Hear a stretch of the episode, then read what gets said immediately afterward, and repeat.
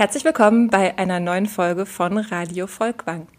Heute geht es um etwas sehr Grundlegendes in der Kunst und zwar geht es um das Material, aus dem die Kunstwerke gemacht sind.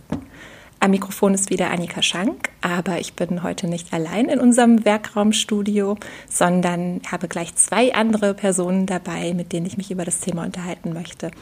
Das eine ist Sarah Bockting, unsere Frau hinter der Technik, ist heute mal vor dem Mikrofon. Ja, also ich darf jetzt auch mal vors Mikrofon. Ähm, ich arbeite auch in der Bildung und Vermittlung wie Annika und äh, freue mich auf die Folge. Und dann haben wir heute noch einen ganz besonderen Gast dabei, denn wir haben uns gefragt, wer hat eigentlich im Museum am meisten mit dem Material der Werke zu tun? Und das sind natürlich unsere Restauratorinnen. Und ich freue mich sehr, dass heute auch Silke Zeich dabei ist. Ja, schönen guten Tag. Ich freue mich auch und bin gespannt äh, auf Ihre Fragen. Vielleicht fangen wir damit gleich mal an, denn wir haben natürlich eine Menge Fragen an eine Restauratorin und ich kann mir vorstellen, dass es auch viele unserer Zuhörerinnen und Zuhörer interessiert. Vielleicht können Sie einfach mal ein bisschen erzählen, woraus der Arbeitsalltag einer Restauratorin am Museum so besteht. Ja, also äh, unter Restaurierung stellen sich die meisten Menschen wahrscheinlich vor oder unter einem Restaurator, einer Restauratorin, dass äh, der oder diejenige an der Staffelei sitzt und äh, äh, sehr, ich sag mal, so eine romantische Vorstellung ist eben, dass man ein schönes Gemälde auf der Staffelei hat und an dem arbeitet, vielleicht retuschiert oder reinigt oder so. Das ist im Museumsalltag eher, äh, sag ich mal, weniger gegeben. Äh, wir haben tatsächlich mehr mit der Konservierung zu tun. Und der Unterschied zwischen Restaurierung und Konservierung äh, liegt darin, dass in der Restaurierung tatsächlich Werke, einzelne Werke bearbeitet werden und in der Konservierung, da geht es um den Erhalt der Werke. Und dazu gehört eben auch die präventive Konservierung, also zum Beispiel die Lagerung. Wie ist ein Kunstwerk am bestmöglichen, also zum bestmöglichen, in der bestmöglichen Art und Weise gelagert, damit es keinen Schaden nimmt. Also liegend, hängend, äh, zusammengesetzt oder auseinandergenommen, wenn, wenn Kunstwerke aus verschiedenen äh, Materialien oder auch, auch äh, mehreren Teilen bestehen. Und darüber müssen sich die äh, Restauratoren bzw. Konservatoren eben auch Gedanken machen. Und das tun wir. Und wir checken natürlich auch regelmäßig den Zustand der Werke. Das heißt, auch das ist, nimmt einen großen Teil in Anspruch, dass wir die eigene Sammlung regelmäßig überprüfen. Das nennt man Monitoring. Ähm, das betrifft sowohl das Klima als auch eben den Zustand. Hat sich etwas verändert von dem Moment an, wo wir es uns das letzte Mal angeschaut haben? Was könnte der Grund dafür sein? Und so weiter und so fort. Die Sammlung besteht ja aus sehr viel mehr Werken, als ausgestellt werden können. Also ein Großteil der Werke befindet sich im Depot. Können Sie ungefähr sagen, wie viel Prozent der Werke wir zeigen können? Ich würde sagen, oh, das ist tatsächlich nicht so ganz einfach zu sagen, denn ähm, wir haben, also ich betreue in, in der, äh, im Museum sowohl die Gemälde als auch Skulpturen. Und äh, eine Besonderheit unseres Museums ist ja auch die Abteilung Archäologie, Kunstgewerbe und Weltkunst und äh, das macht einen großen Teil aus und da wird immer sehr sehr unterschiedlich äh, in der Proportion ausgestellt. Also wir wir zeigen vielleicht zurzeit 100 bis 120 Gemälde und 400, 500 sind im Depot, ja. Und bei den äh, kunstgewerblichen oder, oder Weltkunstobjekten ist der Anteil, den wir zeigen können, noch sehr viel kleiner, weil wir sehr viel mehr in den Schränken verborgen haben. Ja. Wie oft kommt man da so dazu zu gucken, wie es den Werken in den Schränken geht? Werke in den Schränken, das muss man wirklich äh, sich sozusagen äh, eintragen. In, wir haben hier eine große Datenbank und äh, da gibt es eben die Möglichkeit, auch sich so, so Daten zu setzen. Ähm, ich würde sagen, so alle drei Jahre schauen wir auch in die Schränke und ähm, also haben schon auch so ein bisschen nach Materialien geordnet. Auch die Schränke sind so ein bisschen aufgeteilt, so dass wir eben auch wissen, okay, das sind eher die unempfindlichen Objekte und äh, andere wiederum, die werden öfter angeschaut und werden dann eben auch noch mal besonders gelagert. Was sind denn so die empfindlichsten Materialien, kann man das so sagen? Äh, jein, also das äh, organische Materialien sind sehr empfindlich, also äh, Körbe oder oder Textilien, Seiden, also ja, Textilien würde ich sagen sind sehr empfindlich. Und und ähm, und während Keramiken zum Beispiel, also wenn ich jetzt nur von der Weltkunst spreche, Keramiken äh, sind da relativ unempfindlich. Die können ja, das wissen wir aus den Grabstätten, die können ja tausende von Jahren äh, überdauern, ja, auch in, in der Wüste in größter Hitze, also sowohl Kälte als auch Hitze macht denen nichts aus und das sieht bei Textilien natürlich ganz anders aus. Also wenn wir jetzt von alten Materialien sprechen. Stimmt, wir haben einige koptische Textilien in genau. der Sammlung. Koptische Textilien, die Kopten sind ja die frühen Christen, da haben wir auch noch Textilien und die müssen eben äh, flach gelagert, dunkel gelagert sein. Also jeder Lichteinfall äh, schwächt die Faser und äh, bleicht nicht nur aus, sondern schwächt auch tatsächlich die Struktur der Faser. Und deswegen werden unsere, sind unsere Depots, also eben wie in allen Depots der Welt, würde ich sagen, gibt es da eben kein Licht, sondern nur dann wird Licht angemacht, wenn man wirklich drin arbeitet. Ja. Jetzt haben Sie gerade gesagt, Sie sind zuständig für die Weltkunst und Archäologie, aber auch für Gemälde und für Skulptur. Das ist ja ein riesiger Bereich. Haben Sie das alles in Ihrer Ausbildung gelernt oder kommt das mit den Jahren? Also das ist tatsächlich, ich bin eigentlich ausgebildete Gemälderestauratorin, so habe ich angefangen, also ganz klassisch äh, mit kleinen äh, Täfelchen und dann äh, immer größer werdenden Leinwandgemälden und bin dann eigentlich in der Aus oder nicht nicht während der Ausbildung, doch schon auch während der Ausbildung mehr in Richtung klassische moderne und zeitgenössische Kunst gekommen durch äh, die Nationalgalerie Berlin. Da habe ich dann noch ein dreijähriges Praktikum damals gemacht nach meiner nach meinem Studium. Heutzutage ist der äh, Ausbildungsgang ein ganz anderer. Also man macht ein macht einjähriges Praktikum, äh, bevor man eine Prüfung für die, fürs Studium macht. Und dann ist man eigentlich mit dem Bachelor oder mit dem Master auch ausgebildet, voll ausgebildet. Und bei mir war es noch ein bisschen anders. Und in dieser Zeit in der National, neuen Nationalgalerie Berlin äh, bin ich so mehr und mehr zu den modernen äh, Werkstoffen auch gekommen, was natürlich auch sehr, sehr spannend war. Als ich ähm, 2003 hier in, in, ins Museum Volkwang kam, hat ähm, habe ich quasi die Weltkunst mit geerbt, kann man sagen.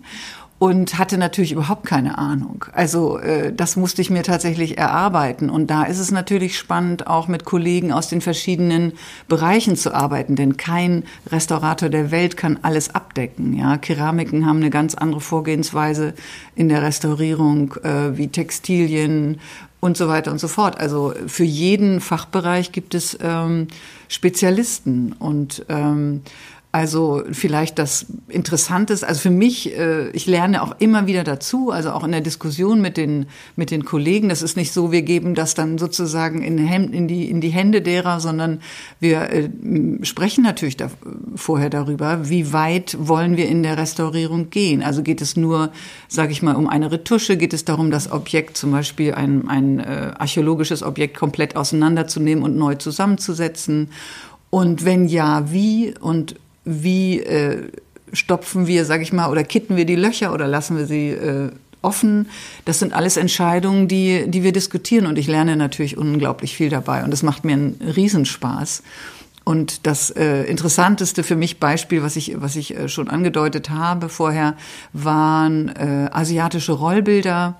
Als wir das Konvolut gesichtet hatten, äh, haben wir festgestellt, da sind zwei ganz besonders schwer äh, beschädigt. Also eins hatte wahrscheinlich einen Wasserschaden, der auch noch mit sehr viel ähm, Verschmutzung und so weiter, also das Rollbild stark beeinträchtigt hat. Und äh, der Bildträger war eigentlich gar nicht mehr zu gebrauchen, weil er auch so ein Stück weit weg zerfallen war. Und das andere war noch nie aufgerollt gewesen. Es ist noch aus dem Bestand, wirklich dem Ursprungsbestand des Museums, also von, ich sag mal, um 1902 bis 12 oder so irgendwann angekauft worden. Äh, Im Einzelnen habe ich das nicht mehr im Kopf. Das äh, wurde dann natürlich auch recherchiert von den äh, Historikern. Aber ähm, da war es zum Beispiel der Fall, dass wir sämtliche Papierkollegen aus dem Umkreis, also wir haben hier im Ruhrgebiet unglaublich, eine unglaubliche Breite an Fachwissen auch von, von Einzel, von Spezialisten in der Restaurierung. Und äh, die Papierkollegen ringsum, die haben alle gesagt, äh, das, das rühren wir nicht an. Das ist zu heikel. Und das war sehr spannend, weil das, damit hatte ich nicht gerechnet. Es gab einen Kollegen in Köln, der hatte sich auf asiatische Rollbilder äh, spezialisiert und der hat gesagt, no way, mache ich nicht. Und äh, dann bin ich auf die Suche gegangen mit den Kollegen zusammen und habe gesagt, äh, könnt ihr mir weiterhelfen, weil wo soll ich anfangen zu suchen? Und geendet ist das dann tatsächlich in Frankreich. Da gab es eine Restauratorin, äh, die lebt lustigerweise auch an dem Ort Finisterre, also das Ende der Welt in der Bretagne, und äh, in einem klitzekleinen Dorf. Und die hat so eine Spezialisierung, dass die wirklich die Objekte aus ganz Frankreich bearbeitet und auch offensichtlich auch Europa der hatte ich da Fotos geschickt und habe ihr das so ein bisschen beschrieben, was das Problem dieses äh, Objektes ist, dieses Rollbilds. Und die hat dann gesagt, ja, das, äh, das können wir machen. Und dann haben wir uns in Paris getroffen. Die Rolle ist mit auf Reisen gegangen dann? Ja, ich habe die, äh, also für sie war es ein weiter Weg und für uns ist es hier aus dem Ruhrgebiet relativ gut mit dem Zug äh, nach Paris direkt zu kommen. Und ich habe ein Köfferchen dabei gehabt, einen Kurierkoffer. Wow. und hatte die zwei Objekte dabei. Und wir haben uns in einer Werkstatt einer von ihr befreundeten Kollegin getroffen und ich konnte die Objekte vorsichtig ausrollen. Wir haben die ganz, ganz vorsichtig natürlich nur äh, in die Hand genommen und sie hat dann gesagt, okay, das eine ist chinesisch, das kann ich machen. Das andere ist japanisch, das kann ich nicht machen. Und dann ging das, dann hat sie aber gesagt, okay, sie hat eine Kollegin, ich glaube in Nizza, also im Süden Frankreichs, und der würde sie das dann übergeben. Und die würde die, das Japanische machen und sie selber würde in der Bretagne dann das Chinesische machen. Und ich habe sie dann gefragt, was ist der Unterschied? Für uns ist natürlich äh, ne, ein Rollbild ist ein Rollbild irgendwie. Und da sagt sie, ja, die Chinesen, die machen haben eine ganz andere Schichtung im Papier. Das sind andere äh, Papier, ich sag mal Dichte, eine andere Papierdichte. Die haben mehrere Schichten äh, und in die, die japanische Tradition sei eine andere. Das ähm, klingt nach einem wahnsinnig spannenden Job, wirklich. Also es klingt ein bisschen nach Indiana Jones oder Relic Hunter, wie man da mit uralten Schriftrollen durch Europa äh, reist. Genau, das ist natürlich nicht jetzt äh, mein, mein täglich Brot, aber es war natürlich eine der spannendsten Geschichten, die ich so äh, erlebt habe. Und was für ein irrer Moment, eine Schriftrolle aufzurollen, die seit 120 Jahren nicht aufgerollt Ist eine Bildrolle war. gewesen. Also ja. es war eine, eine, ähm, ein sehr, ja, ein interessantes äh, Gemälde sozusagen, eine Tuschzeichnung drauf, ne? das, wie man sich das vorstellt, ja. Mhm. Und wie geht man dann mit dem Material um? Also ich kann mir vorstellen, dass ja dann auch ein sehr besonderes Papier ist, vielleicht auch eine sehr besondere Tusche, inwiefern die heute überhaupt noch verfügbar ist oder sich mhm. nachmischen lässt. Ja, also äh, wir hatten zum Glück, äh, war die äh, sozusagen, diese Bildrollen sind ja ähm, unterschiedlich aufgebaut. Die haben sozusagen wie bei den klassischen Gemälden auch eine Art Rahmen. Und der könnte aus Stoff, aus Seiden, schönen, also sehr, sehr wertvollen, kostbaren Seidenstoffen sein.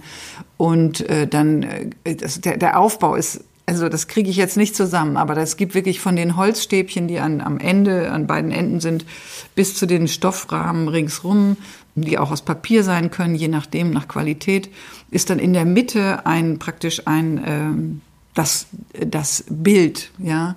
Und äh, dieses Bild war unbeschädigt, ja. Und nur dass diese, die Rollen waren eben am Rande und in der, im Untergrund sehr beschädigt. Und das Bild konnte Gott sei Dank ähm, konserviert werden oder beziehungsweise war relativ unbeschädigt davon.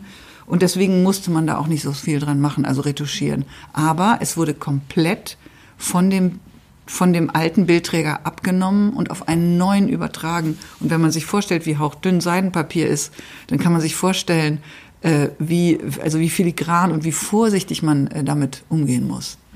Und dafür braucht es eben Spezialisten. Und dann habe ich auch verstanden, warum die Kollegen hier davor äh, Respekt hatten ja, und dafür zurückgeschreckt sind. Genau. Ja, Sie haben gerade gesagt, man retuschiert ja zwischendurch dann doch etwas. Wie ist das? Also, wie kommen Sie denn an die Farben? Mischen Sie die unendlich gut an und halten Sie daneben und sagt, das passt? Oder gibt es da einen Katalog oder irgendetwas, was man irgendwie, worauf man zurückgreifen könnte? Ja, das wäre schön, aber es ist auch tatsächlich keine Hexerei. Das ist so, man mischt sich die Farben selber an. Ne? Also, weil die Farbpalette ist ja unendlich groß. Die Künstler haben ja auch nicht nur aus der Tube gemalt, sondern die haben gemischt. Die, die, die, sie kennen die klassischen Paletten, die sind voll mit äh, verschiedenen Farbtönen und, und, und Farben und, und dann mischen, mischt sich jeder Künstler so seine, seine Malpalette zurecht. Und dann müssen wir als Restaurator natürlich ein gutes Auge haben und, äh, und Geduld ist eine große Tugend und ähm, in, dieser, in diesem Beruf. Und ja, und dann äh, mischen wir die Farben an. Aber es ist nicht so, dass wir die Originalfarbe anmischen, denn in der Restaurierung muss es so sein, dass die Materialien sich auch immer wieder trennen lassen. Also ein Ölgemälde würde nie in Öl retuschiert, ne? weil die, weil die äh, Ölfarbe äh, ich sag mal, die, die schon seit 100 Jahren auf dem Gemälde ist zum Beispiel, die ist schon ge gealtert, 100 Jahre älter. Und wenn ich jetzt den neuen Farbton in Öl wieder anmische, dann passt der im Moment. Aber meine Farbe altert anders. Und das heißt also, wir Restauratoren müssen auch immer mal wieder gucken, sind die Retuschen noch in Ordnung. Aber wenn es jetzt eine Ölretusche wäre und sie, sie hat sich farblich verändert, könnte ich sie nicht mehr abnehmen. Ich muss also in einem anderen Medium arbeiten. Und da ist es so ein bisschen tricky, sage ich mal, dass man eben auch den richtigen, nicht nur den richtigen Farbton, sondern dann auch den Glanz und so weiter äh, sozusagen nachempfindet. Ja, also da geht es wirklich viel um um um ähm, um sich rein rein äh, ja fühlen oder oder reinarbeiten in die Maltechnik des Künstlers, ohne sie zu kopieren. Das hört sich sehr kompliziert an, für, für meine Ohren zumindest. es ist nicht so kompliziert, aber man muss tatsächlich ein bisschen drüber nachdenken. Womit, mit welchen Materialien gehe ich dran und, äh, und welche kann ich problemlos wieder vom Original ablösen. Mm, darum geht's eigentlich. Mm. Also der Gedanke ist tatsächlich, dass man die Eingriffe auch rückgängig machen kann. Genau, genau. Also unsere Arbeit muss möglichst unsichtbar sein und auch jederzeit wieder rückgängig. Ne? Das ist nicht immer eins zu eins durchzuhalten. Also wenn man sich überlegt, äh, äh, sagen wir mal, ein, ein Objekt blättert oder etwas, etwas löst sich, dann muss ich ja eine Art Klebstoff einbringen, also einen, einen Kleber. Und äh, wenn ich den eingebracht habe, dann soll der da auch bleiben. Dann will ich ihn ja nicht wieder raushaben. Aber es gibt schon Materialien, die würde ich dann da, da muss man sehr genau überlegen und deswegen ist auch die, die äh, Chemie ein wichtiger Baustein innerhalb der Ausbildung für Restauratoren. Ne? Also man muss damit mit, wissen, mit welchen Materialien man äh, äh, arbeiten darf, mit welchen Lösemitteln und so weiter. Ja, da gehen mir gleich zwei Fragen durch den Kopf. Das eine ist, gibt es bei diesen Eingriffen einen Standard? Also zum Beispiel gerade bei sehr stark beschädigten Werken Macht man so viel, wie man irgendwie rekonstruieren kann oder hält man sich im Gegenteil ganz stark zurück und macht nur das, was absolut notwendig ist? Das ist eine super Frage, weil das tatsächlich äh, auch da ähm, also ich kann das gar nicht, da muss man sich einfach äh, auch mit den, mit den Kunsthistorikern, äh, also wir müssen einfach in die Diskussion gehen darüber, ja, wie weit wollen wir gehen und äh, wie weit soll eine Restaurierung äh, gemacht werden? Also ich sag mal, bei zeitgenössischen Künstlern, die haben ganz andere Vorstellungen. Also die würden sagen, ach komm, das male ich da, male ich da, den Rand, den male ich euch wieder neu und so. Ne? Also äh, und sobald das Objekt, eine, ein, ein Kunstwerk im Besitz eines Museums ist, da, da, da sind ganz andere Kriterien wichtig. Ne? Da soll es ja auch nicht so aussehen wie neu, sondern wenn wir restaurieren, dann soll auch der, der Zeit, äh, der, die Zeit, in der das Objekt entstanden ist, mitschwingen. Ne? Also wenn ein Künstler mit Plexiglas arbeitet und wir machen eine neue Plexiglasscheibe wieder da, davor, dann verändert das das Erscheinungsbild. Also wir müssen tatsächlich immer versuchen, innerhalb der Restaurierung auch in dem, die Zeit mit zu berücksichtigen, die das, die das Kunstwerk transportiert. Gibt es spezielles Restaurierungswerkzeug oder benutzen Sie alltägliche Mittel? Also Restaurierungsmaterialien oder Werkzeuge gibt es natürlich, äh, wobei die tatsächlich auch sehr viel also aus der Medizin kommen. Ne? Sie sind der Medizin entliehen, also Skalpelle, aber natürlich auch der Malerei, also wenn es um die Retusche geht. Aber wir brauchen Skalpelle, um vorsichtig äh, Dinge abzulösen. Oder Zahnarzt, äh, kleine Zahnarzthäkchen und so weiter. Also alles, was klein und fein ist äh, äh, und auch in medizinischen Bedarf erhältlich, also in diesen Laborbedarfen, äh, mit denen arbeiten wir. Und eben alles, was so, sozusagen, um, wenn es um die äh, Malerei geht, um die, um die Oberfläche, Ähm, dann benutzen wir die Malerpinsel oder Retuschierpinsel gibt's auch. Äh, die sind etwas kürzer. Da haben sich, hat sich der Fachhandel auch schon darauf eingestellt, dass wir so ein bisschen andere äh, Dimensionen vielleicht auch brauchen. Es gibt Geräte, die tatsächlich für Restauratoren auch gebaut wurden. Zum Beispiel Niederdrucktisch, also dass wenn man ein äh, Werk, ähnlich wie ich das bei den Papierbildern äh, beschrieben, oder bei den asiatischen Rollbildern beschrieben hatte, wenn man ein Werk tatsächlich von einem alten oder kaputten oder beschädigten Untergrund auf einen neuen bringen muss, dann äh, kommen, kommt so ein Niederdrucktisch zur, äh, zum, zum Einsatz. Aber ähm, ja, Dosiergeräte, dass man wirklich nur tröpfchenweise, nur in, und die Tröpfchenmenge kann man dann auch bestimmen sozusagen, ja, nur die Tröpfchengröße erreicht, die man braucht, um dieses Bild zu festigen oder dieses Objekt zu festigen. Äh, da haben schon so ein paar Tüftler äh, wirklich Werkzeuge weiterentwickelt. Also, ne, aber so, ich sag mal, das Manuelle kommt aus ähm, mehr oder weniger aus dem medizinischen und aus dem Malbedarf. Und, und ja, Geräte gibt es so einige, auch Feinststrahlgeräte. Äh, also man kennt den Kercher von zu Hause und wenn man sich das in sehr viel kleiner und viel feiner dosiert vorstellt und dann noch mit Strahlmitteln, die man selber äh, wechseln kann, das sind dann Puder, puderartige äh, Strahlmittel. Das ist, sind solche Geräte, die tatsächlich für die Restaurierung dann weiterentwickelt wurden. Hm. Jetzt haben Sie gerade eine sehr spannende Geschichte erzählt über die beiden asiatischen Bildrollen. Mhm. Ähm, haben Sie auch ein spannendes Beispiel für die Arbeit mit moderner oder zeitgenössischer Kunst?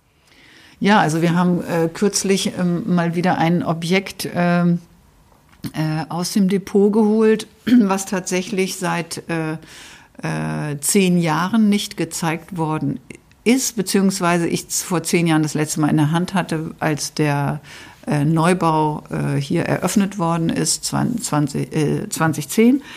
Ähm, da, äh, damals hatten wir den Umzug wirklich mit allen Objekten aus der Sammlung machen müssen. Das heißt, das war der Moment, also das war nicht 2010, wurde schon wieder ausgepackt und eröffnet, aber äh, die drei Jahre vorher hatte ich wirklich alle, alle Objekte einmal in der Hand, unter anderem eben auch ein Objekt, was ich bis dahin auch äh, nur einmal als Besucherin gesehen hatte und noch nicht mal, als ich hier äh, schon gearbeitet hatte. Und das war eine ähm, äh, sogenannte die Hohlwelt von Dorothee Golz, die besteht besteht aus einer großen äh, durchsichtigen Kugel, also einem Ballon, der aufgeblasen werden muss. Und in diesem Ballon befinden sich äh, verschiedene äh, Objekte, die sie so auf einen Sockel ähm, an, angeordnet hat. Und ähm, diese Kugel muss tatsächlich immer durch Luftzufuhr aufgeblasen sein. Und äh, die aus, also ich hatte das wie gesagt nur einmal in der Ausstellung gesehen, das war Jahre vorher. Und dann hatte ich diese Einzelteile in der Hand und die sind umgezogen, ohne dass wir sie vorher aufgebaut hatten. Und jetzt war der Moment, wo wir es halt wieder aufbauen müssen. Und das war ziemlich spannend, denn äh, erstmal hatte ich schon gedacht, ob das Plastik wohl hält. Es ist transparentes, also man muss sich das vorstellen, wirklich wie so ein Luftballon im, in kreisrund mit einem Reißverschluss an der Seite, wo man dann eben, also einen kleinen Reißverschluss, wo man diese, diese Anordnung der Teile, die da reingehörten, dann auch rein äh, friemeln musste, irgendwie, sage ich mal. Und äh, wir mussten es mit vier Leuten erstmal diesen Ballon halten, also der noch nicht aufgeblasen war. Es war einfach erstmal nur diese, äh, ich sag mal, zusammengelegte Folie. Wie groß ist dieser Ballon? Der hat so einen Durchmesser, würde ich sagen, von zwei Metern. Ja, also, äh, und das ist ein ziemlich schweres Material. Ich, äh, auch das wäre so ein Beispiel, wo ich die Künstlerin kontaktieren möchte. Die lebt in Wien äh, und ähm, und das Objekt ist von 92 und äh, mich würde schon interessieren, äh, sie hat vor ein paar Jahren mal wieder diese Hohlwelten, hat sie wohl mehrere äh, hergestellt, äh, ausgestellt, ob es tatsächlich auch ähm, eine Wiederbeschaffung geben könnte, wenn denn mal die Folie kaputt geht. Wir hatten Glück, also es hat alle, die Nähte haben gehalten, der Reißverschluss war intakt und wir mussten aber erstmal wirklich dieses Ding auseinanderhalten, also aufklappen und äh, Luft reinblasen, um zu gucken, ist es noch, ist es noch ganz, hat es irgendwelche Löcher äh, und wenn ja, wie könnten wir die vielleicht stopfen?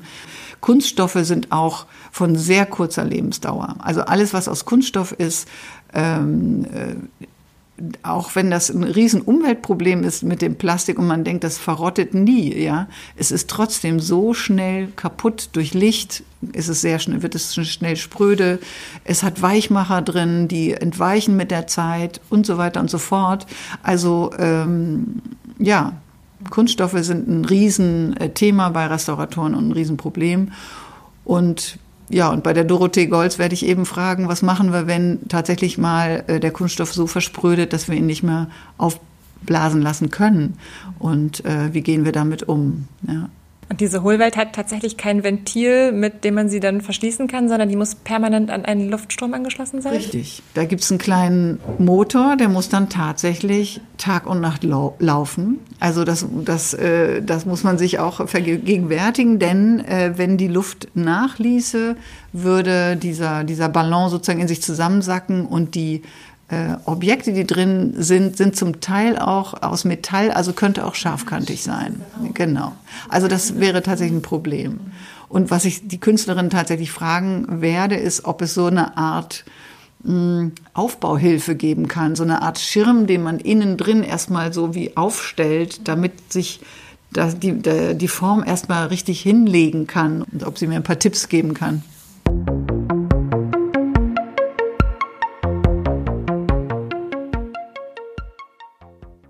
Vielleicht könnten wir jetzt mal spezifisch auf einzelne Werke unserer Sammlung eingehen. Wir haben ein wunderbares Bild von Yves Klein. Das ist ganz golden und wirkt fast wie ein Schatz.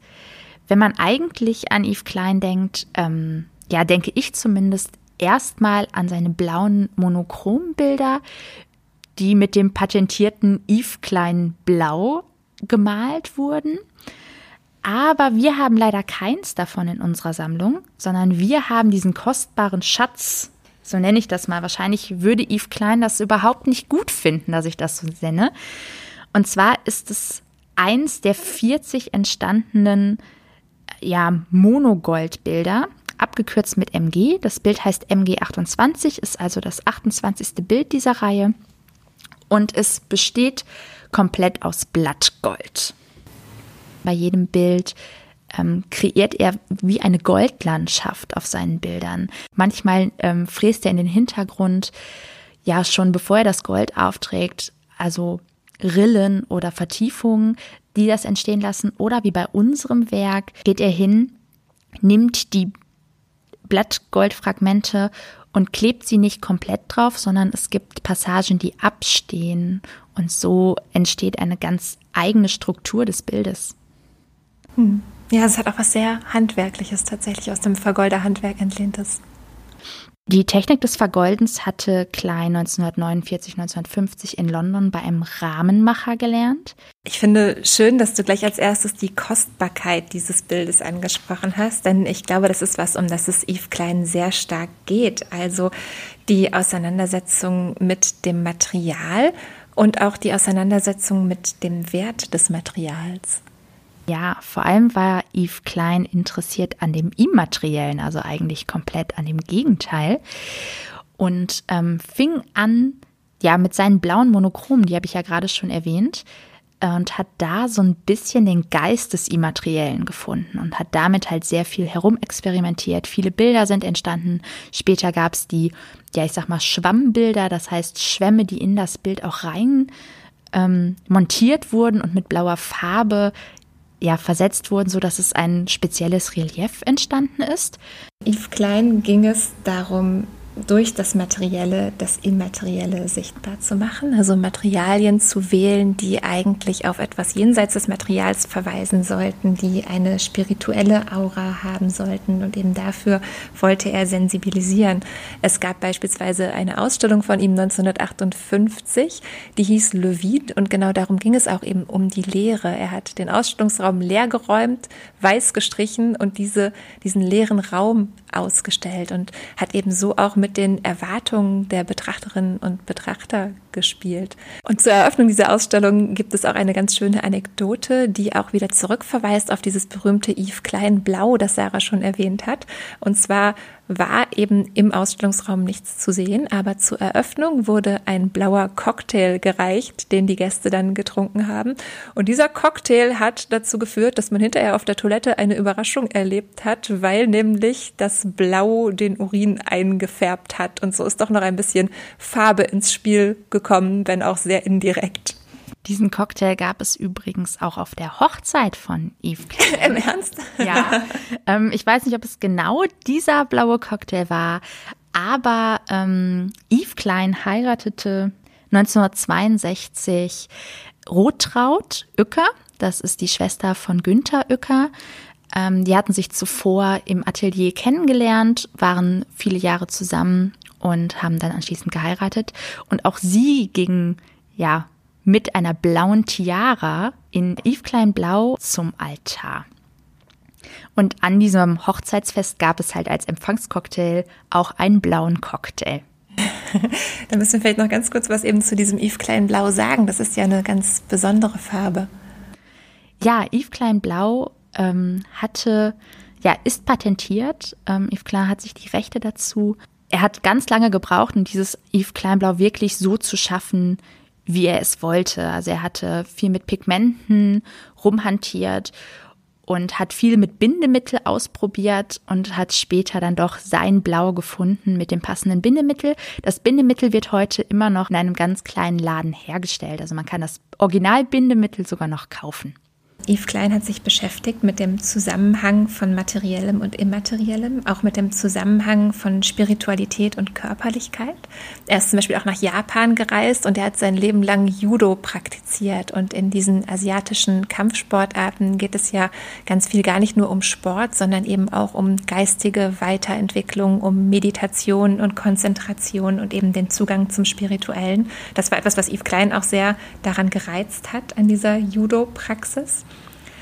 Und er hat sich eben einerseits mit dieser spirituellen Seite und mit dem Immateriellen befasst. Er hat sich aber eben im Hinblick auf das Material auch mit Fragen nach dem Wert befasst. Und auch da wieder der materielle und der immaterielle Wert. Also einerseits der tatsächliche Geldwert eines Kunstwerks, äh, der tatsächliche Geldwert des Materials und andererseits mit der Frage, wie denn eben Preise für Kunstwerke zustande kommen, wenn man sie verkauft. Yves Klein hat ja ein bisschen seine Kunden in die Irre geführt oder vielleicht manchmal sogar zur Weißgut getrieben, kann man ja vielleicht sagen.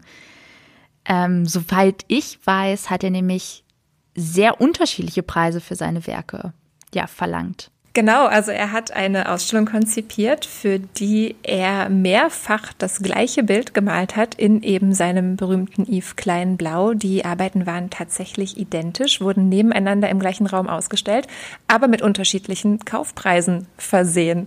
Und das war eben Teil seiner Arbeit, die durchaus schon als konzeptuelle Kunst zu betrachten ist. Die ich ja persönlich sehr großartig. Ja, also ich habe gelesen, dass es bei ähm, den potenziellen KäuferInnen nicht so besonders gut ankam, aber seine Künstlerkollegen sehr begeistert von diesem Einfall waren. Das kann ich mir vorstellen. Und es gibt noch eine weitere Geschichte von Yves Klein oder ein weiteres Konzeptkunstwerk, kann man sagen. Und zwar hat er einige seiner immateriellen Werke gegen Gold an einen Sammler verkauft. Und dann hat er eine Quittung ausgestellt eben über diesen Ankaufsprozess, hat das erhaltene Gold genommen und in die Seine geworfen. Ja, und mit dem restlichen Gold hat er diese wunderbaren, ja, Monogoldwerke erschaffen. Wir haben ja gerade schon gesagt, Gold ist ein sehr, sehr wertvolles Material. Und ähm, Annika, du hattest ja auch gerade schon gesagt, dass er dem Judo auch nicht abgeneigt war. Und Yves Klein hat sich auch mit dem Buddhismus beschäftigt. Und zwar war er fasziniert davon, dass es ähm, im Buddhismus ähm, ja die Praktik gibt oder dass man zum Tempel geht und auf die Buddha-Statue kleine Blattgoldpartikel, die man im Tempel kaufen kann, draufklebt. Und zwar ist es im Buddhismus so, dass nämlich Gold das Böse vertreibt.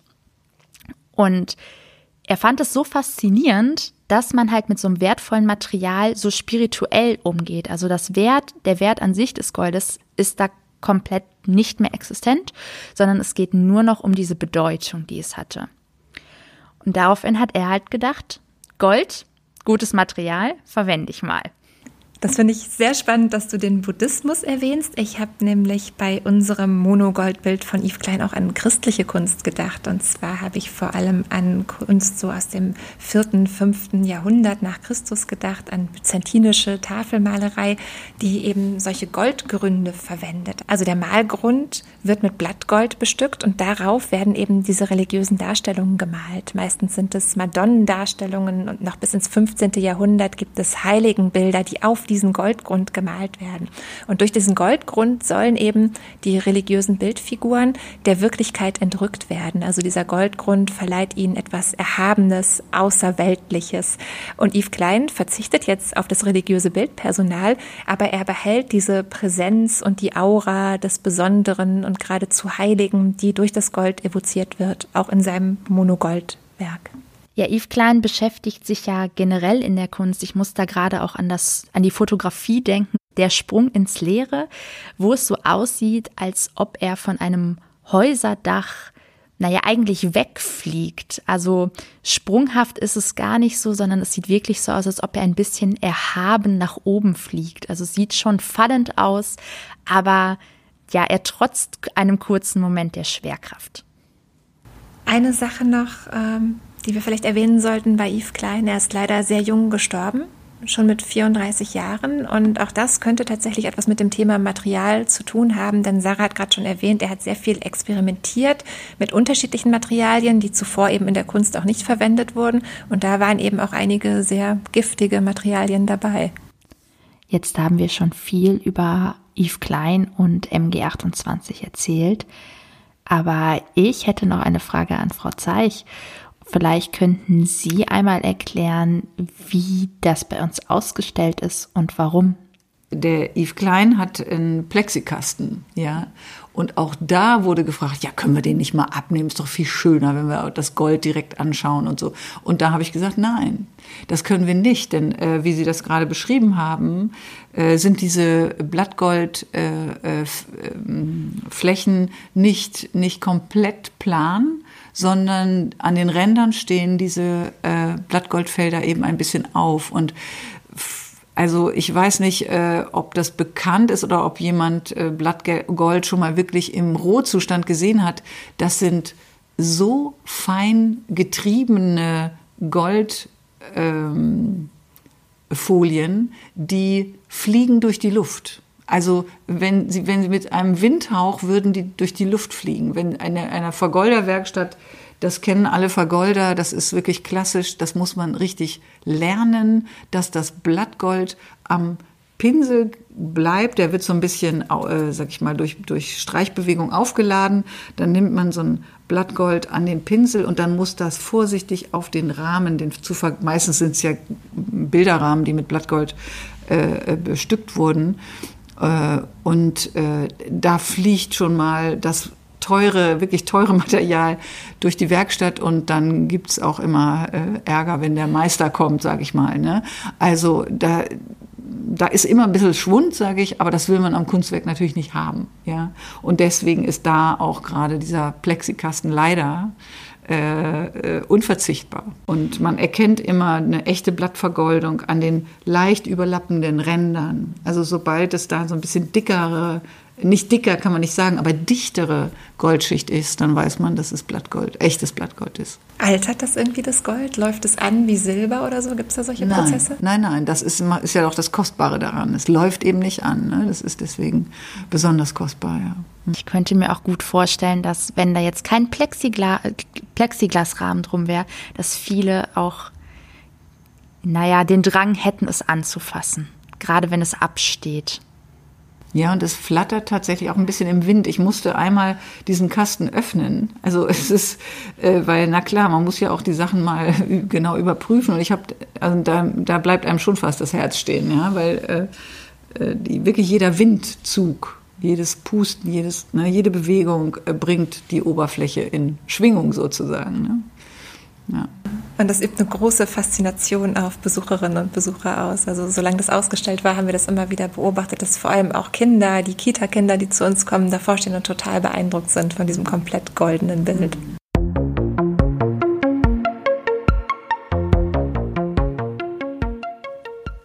Weiterer Künstler, den wir in unserer Sammlung haben, ist Gotthard Graupner.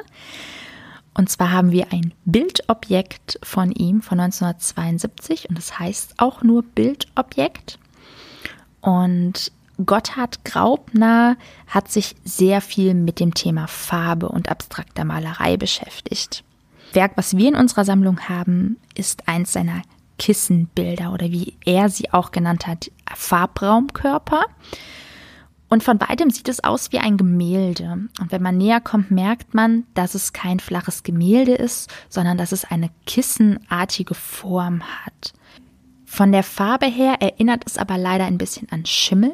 Also es sind verschiedene, ja, Farbverläufe, die wir hier sehen, alles in so einem braun-grün gehalten. Also von weitem sieht das Gemälde aus wie eine quadratische graue Wolke, würde ich sagen. Dunkler in den Ecken, zur Bildmitte hin heller und dann eben mit einem dunkleren horizontalen Farbstreifen knapp unterhalb der Bildmitte. Aber wenn man dann eben vor dem Original steht und nicht nur die digitale Abbildung vor sich hat, dann merkt man, dass sich unter diesem Streifen eben eine Erhebung befindet, die Sarah jetzt auch schon beschrieben hat. Und darüber ist der Stoff gespannt und auch an den Rändern dieses Grates wird der, wirft der Stoff so leichte Falten und liegt ein bisschen in Wellen. Also insgesamt macht das Bild oder eher das Objekt einen etwas zerknautschten Eindruck. Fühlst du dich in das Bild hineingesogen? Hineingesogen ähm, kann ich nicht sagen, aber es wirkt sehr, sehr organisch. Es wirkt wie ein Vorkommen in der Natur. Ich glaube daher auch meine Wolkenassoziation. Es wirkt gar nicht unbedingt wie etwas Hergestelltes, sondern wie etwas, das sich auch verformen kann und ähm, ja, das sich weiterentwickelt, das selbst noch in einem Prozess ist. Man könnte vielleicht die Arbeiten von Gotthard Graupner vergleichen mit den Werken von Claude Monet, also wie man vor Claude Monets Seerosenteich steht und darin eben einen Seerosenteich erkennen kann oder eine abstrakte Farbmalerei. So steht man eben auch vor diesem Gemälde oder Bildobjekt von Graupner und kann an eine Wolke denken, wenn es eigentlich nur um die Verteilung der Farbe in der Fläche geht und nicht nur in der Fläche, sondern auch in der Tiefe. Das ist ja die Besonderheit bei Gotthard Graupner, dass die Farbe richtig tief sickert in diesen Schaumstoff, den er zum Polstern verwendet. Ich habe gelesen, für ein Bild verwendet er bis zu 20 Litern Farbe und eben auch unterschiedliche Farbe. Und dadurch bekommen die auch eine ganz große Tiefe und man kann die ähm, unterschiedlich anschauen. Also wenn man die aus verschiedenem Abstand betrachtet oder ein bisschen von der Seite betrachtet, dann sieht man manchmal noch was durchschimmern aus einer tiefer liegenden Schicht. Also die scheinen wirklich gar nicht von außen aufgeschüttet, die scheinen von innen heraus so ihre Farbkraft und ihr Leuchten zu entwickeln.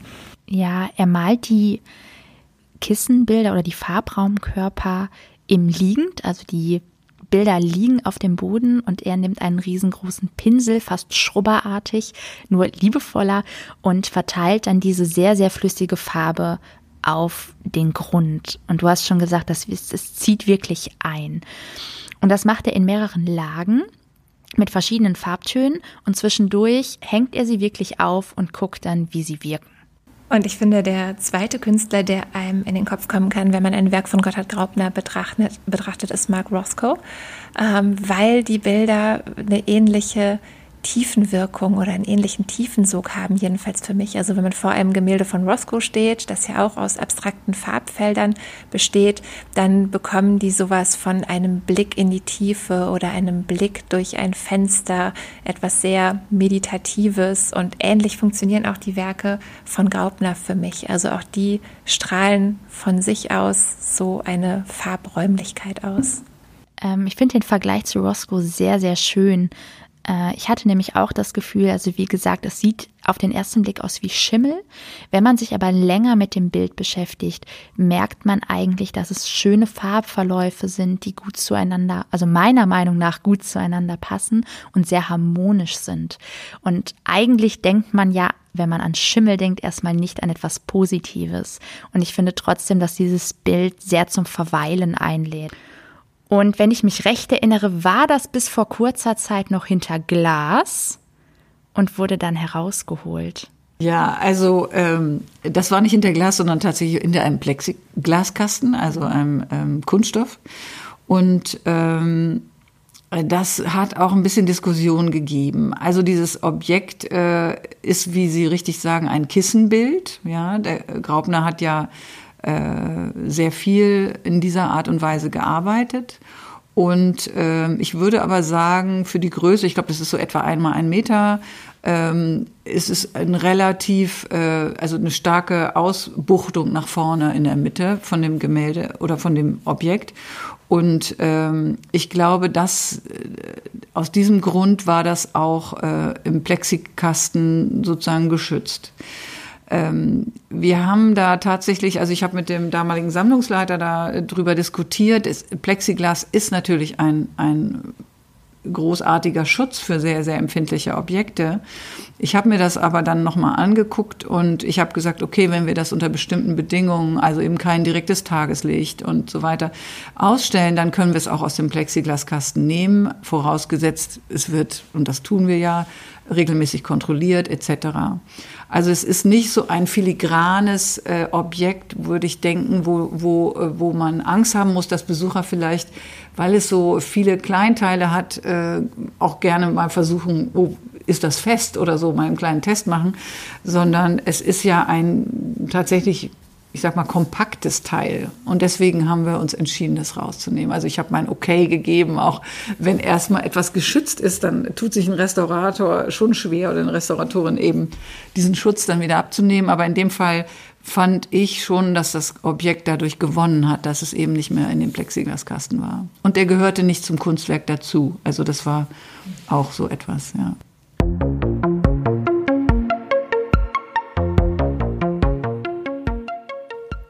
Außer Gotthard Graubner würden wir heute gerne auch noch einen weiteren Künstler vorstellen, der eine sehr ähnliche Lebensgeschichte oder sehr ähnliche Lebensdaten hatte. Und zwar ist das Gerhard Höhme.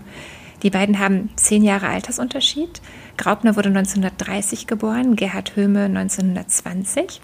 Aber sie sind beide in Ostdeutschland geboren, haben sich beide noch in den 50er Jahren entschieden, in den Westen zu gehen und haben dann beide an der Kunstakademie in Düsseldorf studiert. Beide haben also auch den Zweiten Weltkrieg erlebt und Gerhard Höhme, dadurch, dass er eben schon 1920 geboren wurde, war auch aktiv an Kriegseinsätzen beteiligt. Also er hat 1939 eine Ausbildung zum Flugzeugführer gemacht und war dann eben als Pilot der deutschen Wehrmacht eingesetzt, unter anderem in Afrika, in Russland und in Griechenland. Höhme ging 1951 nach Düsseldorf, hat dann dort an der Kunstakademie studiert und hat sich vor allem mit französischer zeitgenössischer Kunst befasst. Also er war beispielsweise beispielsweise bekannt mit John Dubuffet und hat sich eben an dessen Malerei auch orientiert oder davon inspirieren lassen. Und er hat 1960 ein Stipendium erhalten, in Rom zu arbeiten und hat dort Künstler wie Mark Rothko und Cy Twombly kennengelernt. Gerhard Höhmes Arbeiten sind abstrakt, aber sie haben sehr sprechende Titel und sie haben ein großes Interesse oder sie zeigen ein großes Interesse am Alltag, an der Geschichte, insbesondere auch der deutschen Geschichte, an Natur und an Mythologie. Das Werk, über das wir heute sprechen wollen, trägt den Titel Geblendet gebiert der erdbraune Himmel die Früchte der Schnüre und das ist von 1971, also nur ein Jahr vor Graupners Werk entstanden, über das wir gerade gesprochen haben. Der Titel des Werkes ist ja sehr ungewöhnlich und lässt durchaus Gedanken an die Mythologie zu, also die Blendung oder der Himmel als gebärendes Wesen, auch die Einheit von Himmel und Erde, die im Titel steckt. Das klingt alles ein bisschen wie ein Schöpfungsmythos. Diese Schnüre finden sich aber nicht nur im Titel, sondern die finden sich auch real im Bild oder angefügt an dieses Bildobjekt. Und das ist eine Technik, die Höhme ab der Mitte der 1960er Jahre entwickelt hat, also etwa von 1965 an, eben diese Polyethylenschnüre in seine Werke mit einzuarbeiten. Die Schnüre, die Annika gerade erwähnt hat, befinden sich im unteren Drittel des Bildes und zwar am Ende einer, naja, ich würde sagen, fast schon auch wie bei Graupner wie eine Wolke. Die Wolke ist bräunlich gehalten und oben am Bildrand sind es wie weiße Schlieren, die sich über das Bild nach unten verteilen.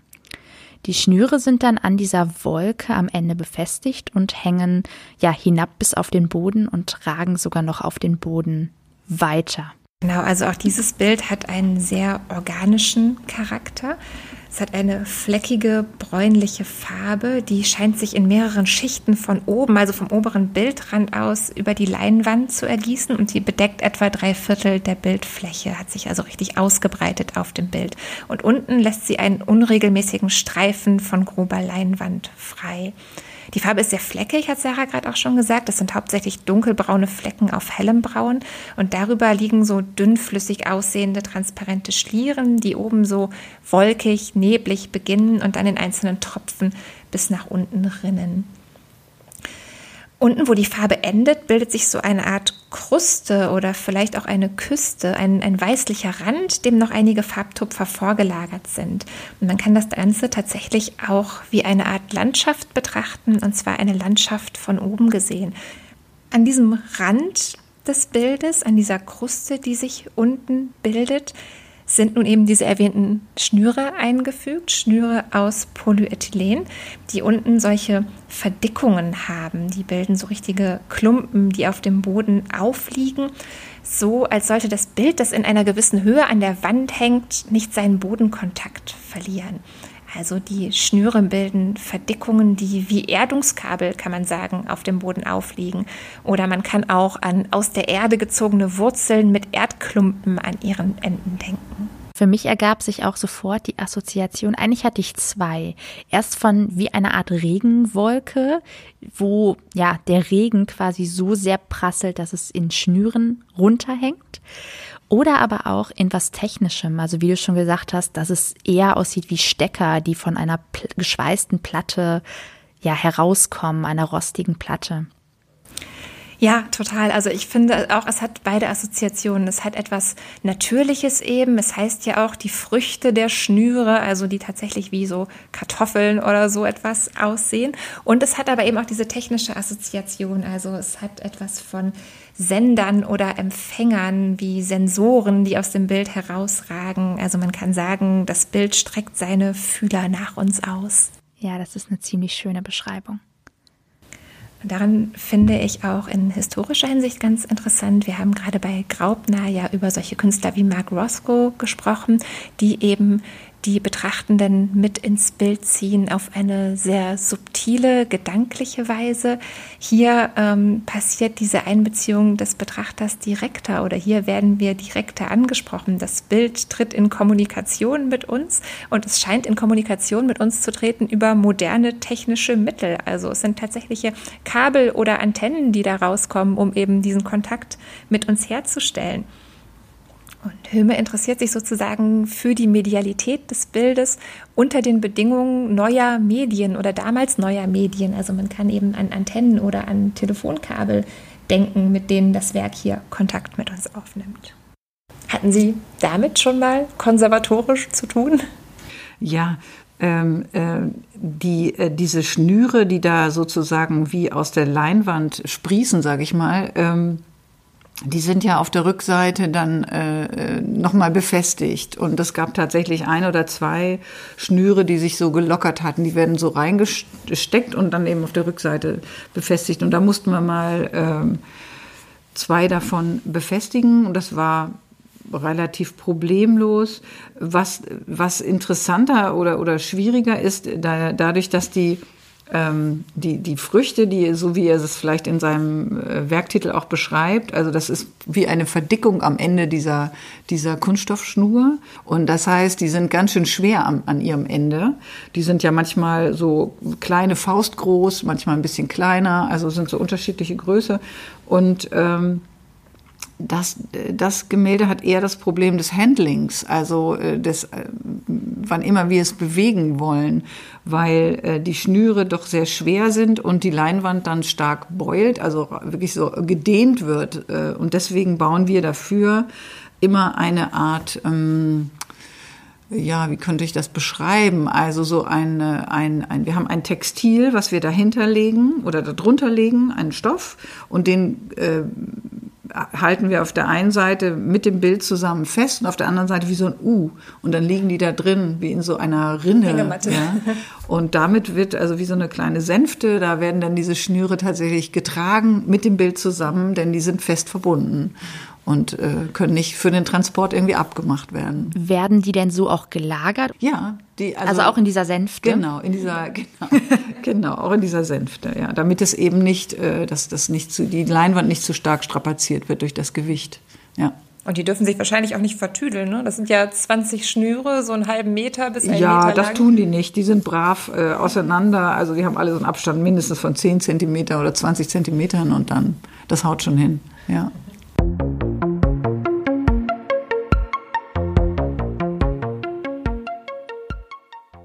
Schnüre spielen auch eine Rolle in der Arbeit von Jessica Stockholder, die wir in der Sammlung haben. Jessica Stockholder ist eine US-amerikanisch-kanadische Künstlerin, 1959 in Seattle geboren. Und von ihr haben wir in der Sammlung eine Rauminstallation von 1996 mit dem Titel Bow Tied in the Middle. Und diese Rauminstallation besteht aus sehr vielen ganz unterschiedlichen Materialien. Ich lese vielleicht einfach mal vor, welche Materialien darin alle vorkommen.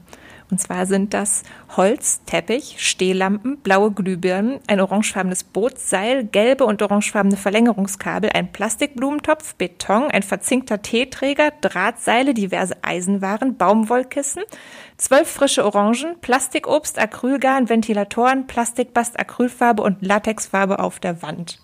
Die gesamte Installation ist 9 Meter mal 4,50 Meter mal 3 Meter groß. Und tatsächlich gibt es sehr genaue Vorgaben der Künstlerin, wie diese Installation im Raum eingerichtet werden soll, wenn man sie ausstellen möchte. In der Mitte der Installation befindet sich ein Holzpfeiler in einem Plastiktopf, der mit echten und unechten Früchten gefüllt ist. Der Topf ist an einen Turm aus vier Sitzkissen gebunden und von diesem Holzpfeiler gehen drei untereinander gespannte rote Fäden zu einer Wand, in der sie dann auch verankert sind.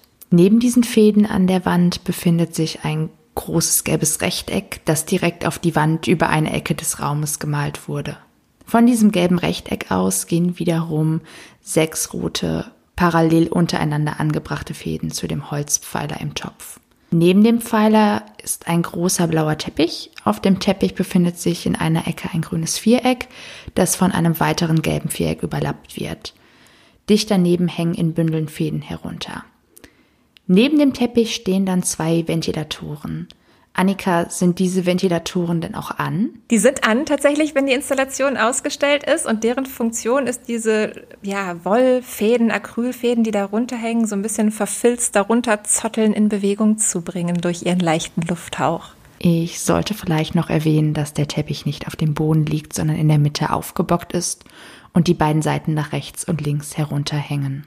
Genau, also der Teppich hängt da wirklich wie über so einer Teppichklopfstange und überhaupt erinnert einiges in dieser ganzen Konstellation an Situationen in unserem Alltag. Also die Schnüre, die aus der Wand ragen und zu dem Pfeiler führen, haben ein bisschen was von Wäscheleinen oder auch von einem Telegrafenmast und an diesen Plastikeimer mit den Früchten sind eben Sitzkissen gebunden mit blauen Bändern.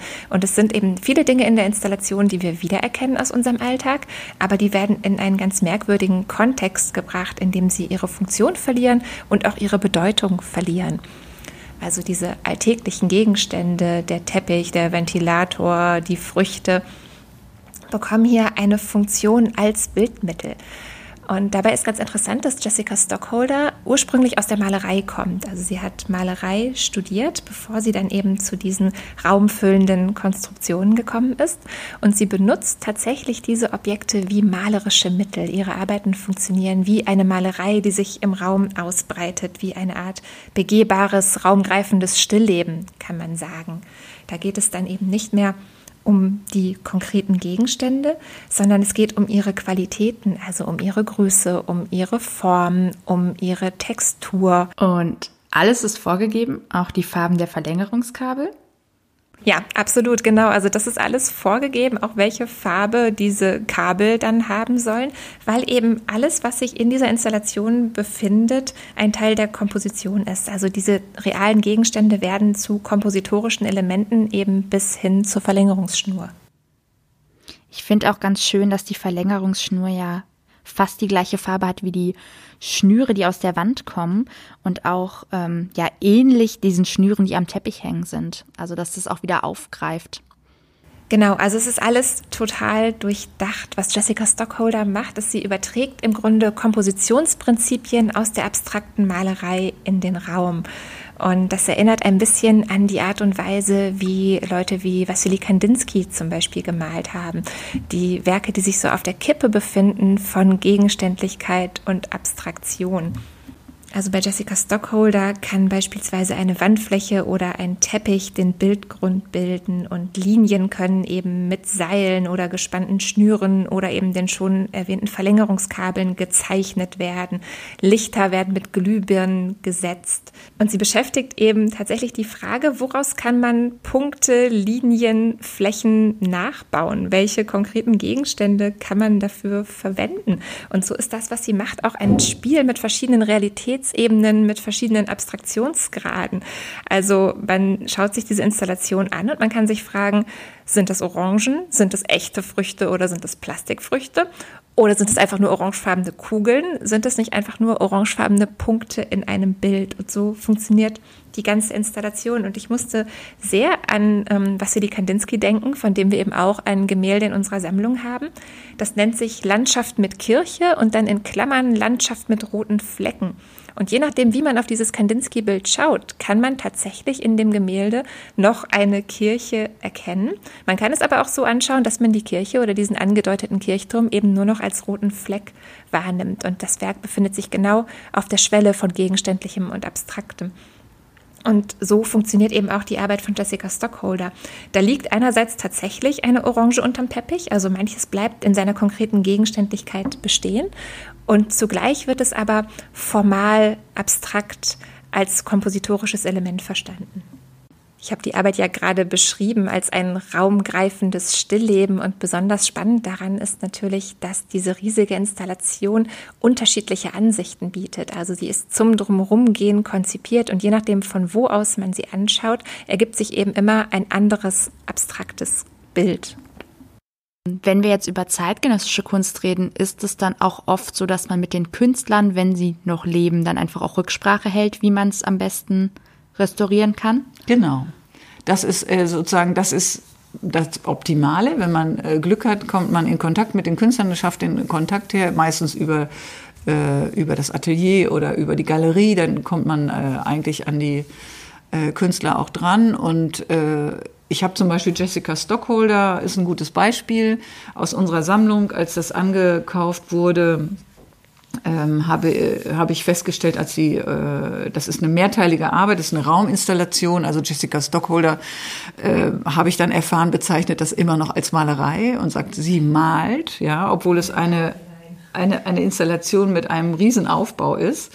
Ähm, aber sie geht sehr viel mit, mit Farbe jedenfalls auch um.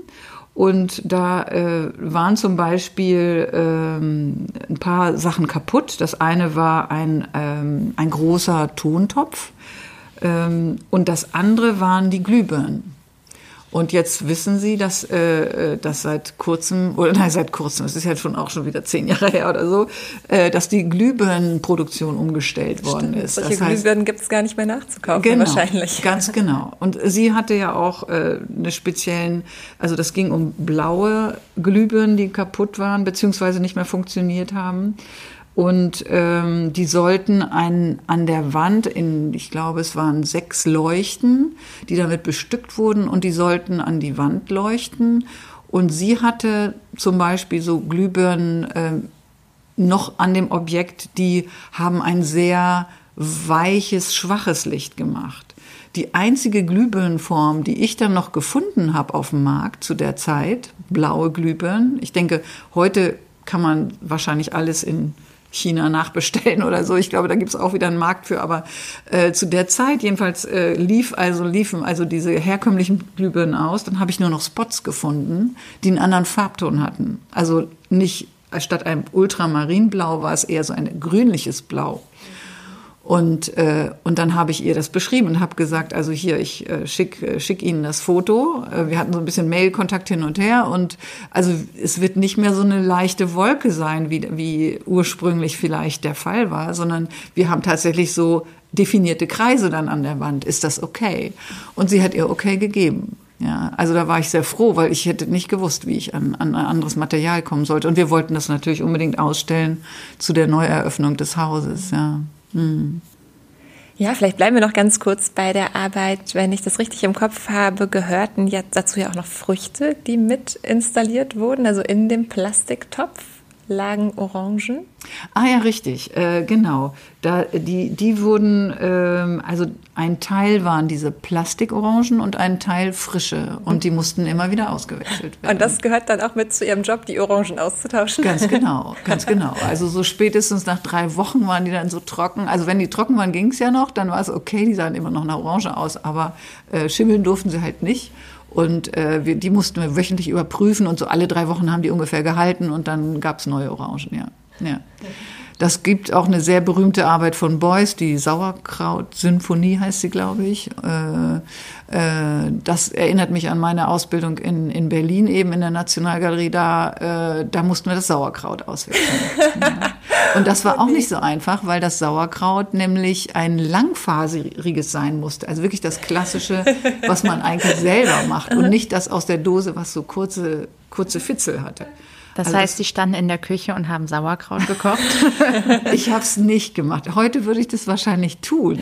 Oder äh, meine, meine Praktikanten. Ich wollte gerade sagen, das ist dann die undankbare Aufgabe für die Auszubildenden. Genau, genau. Aber unser, unser Chef damals hat gesagt, ach, nehmen Sie die, die Sie kriegen können, die, wir, wir basteln das da schon so hin. Und dann, dann waren das nicht diese schönen langen Lametta-ähnlichen äh, Sauerkrautfäden. Ja. Aber tatsächlich fiel mir zum Thema Material auch als erstes eine Beuys-Ausstellung Ausstellung im Hamburger Bahnhof in Berlin ein, die eben ganz viel auch mit organischen Materialien gearbeitet hat. 2008 muss das gewesen sein, Kult des Künstlers.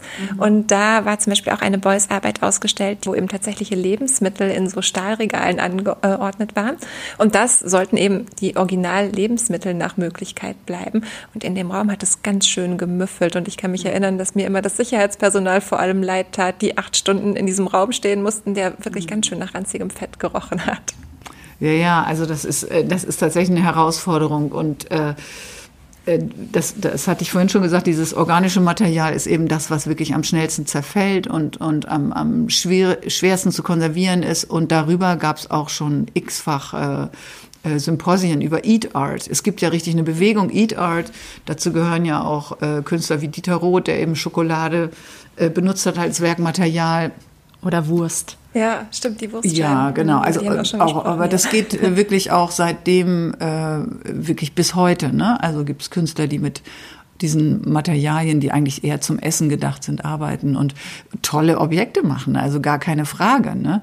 Aber für uns ist es natürlich irgendwann die Frage, wenn so ein Objekt, solange das, sag ich mal, in einem äh, jungen, frischen Ausstellungsraum ist, ist das cool, aber irgendwann wird so ein Werk verkauft und dann ist die Frage, wie äh, kann ich ein Nutella-Bild erhalten? Haben wir etwas Ähnliches in der Sammlung? Also ein Bild aus Lebensmitteln oder aus ungewöhnlichen Materialien? Nein, aus ungewöhnlichen Materialien äh, haben wir schon Verschiedenes. Und, äh, aber Lebensmittel, also Eat-Art-Objekte haben wir tatsächlich nicht. Nee hat natürlich auch immer mit Kritik zu tun. Also solche, also nicht immer, das stimmt nicht, aber in so einem Fall geht es natürlich auch um Konsum und Verderbliches. Also ne, manche Künstler haben das auch richtig als Postulat äh, gegen äh, zu großen Konsum und verderb, verderbende Lebensmittel gemeint. Und äh, es war durchaus auch politisch so gemeint, also auf die Verschwendung aufmerksam zu machen und nicht unbedingt um selber zu verschwenden.